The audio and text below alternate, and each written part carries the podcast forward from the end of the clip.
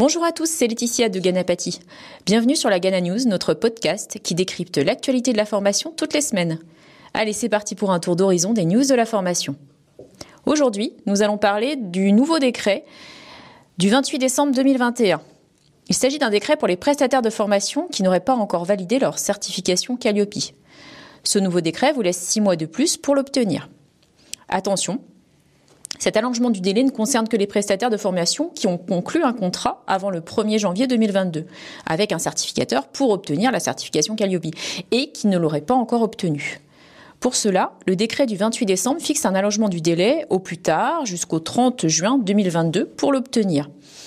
Cela signifie que pour ces prestataires de formation, il sera possible de continuer à faire financer leurs actions de formation, la VAE, le bilan de compétences, et ou une action de formation par apprentissage, sous réserve bien sûr de transmettre à l'organisme financeur la copie du contrat d'engagement dans la démarche.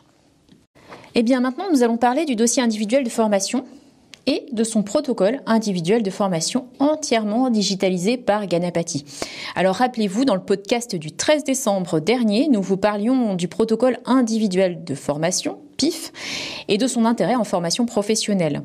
Donc je vous laisse y retourner pour euh, écouter euh, tout ce que Charlotte vous a expliqué sur le PIF. Aujourd'hui, nous revenons sur le PIF contenu dans le dossier individuel de formation, que nous appellerons ici DIFO dossier individuel de formation. Car nous l'avons entièrement digitalisé, ce qui permet une expérience plus rapide pour nos formateurs partenaires et une modularisation sur mesure proposée aux stagiaires. C'est un outil formidable pour créer des formations qui sont vraiment adaptées sur mesure aux besoins des personnes formées. Ainsi, le stagiaire pourra co-construire la formation avec le formateur en fonction de ses besoins et de ses préacquis. Toutes les informations de sa formation seront regroupées dans son dossier individuel de formation. Il y aura donc les documents contractuels, réglementaires, comme les documents pédagogiques qui seront, eux, dans le protocole individuel de formation. Alors Nathan, notre responsable du service recherche et développement, vient nous en parler. Nathan, tu as travaillé avec toute ton équipe à ce projet pendant plusieurs semaines.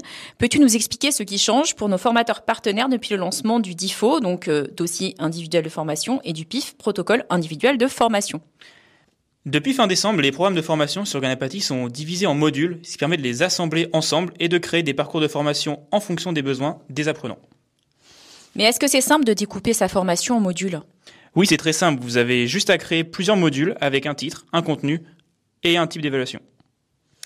Je suppose du coup que chaque module a sa modalité pédagogique.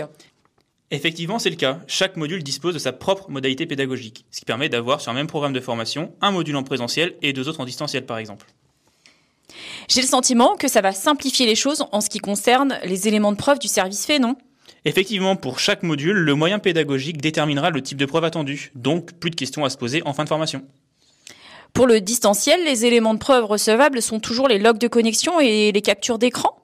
Oui, et selon la plateforme de e-learning que vous utilisez, il est plus ou moins difficile de les retrouver. C'est pour ça que nous travaillons actuellement sur un nouvel outil qui va permettre à nos formateurs partenaires de construire les journaux de connexion en toute sérénité. Ça, c'est très intéressant. Merci Nathan d'avoir répondu à mes questions. Nous nous retrouverons la semaine prochaine pour analyser ensemble les dernières news de la formation professionnelle. Nous recevrons également Ronan du back-office qui nous parlera de ce nouvel outil. Vous retrouverez en barre d'infos toutes les références et les articles de la Gagna News.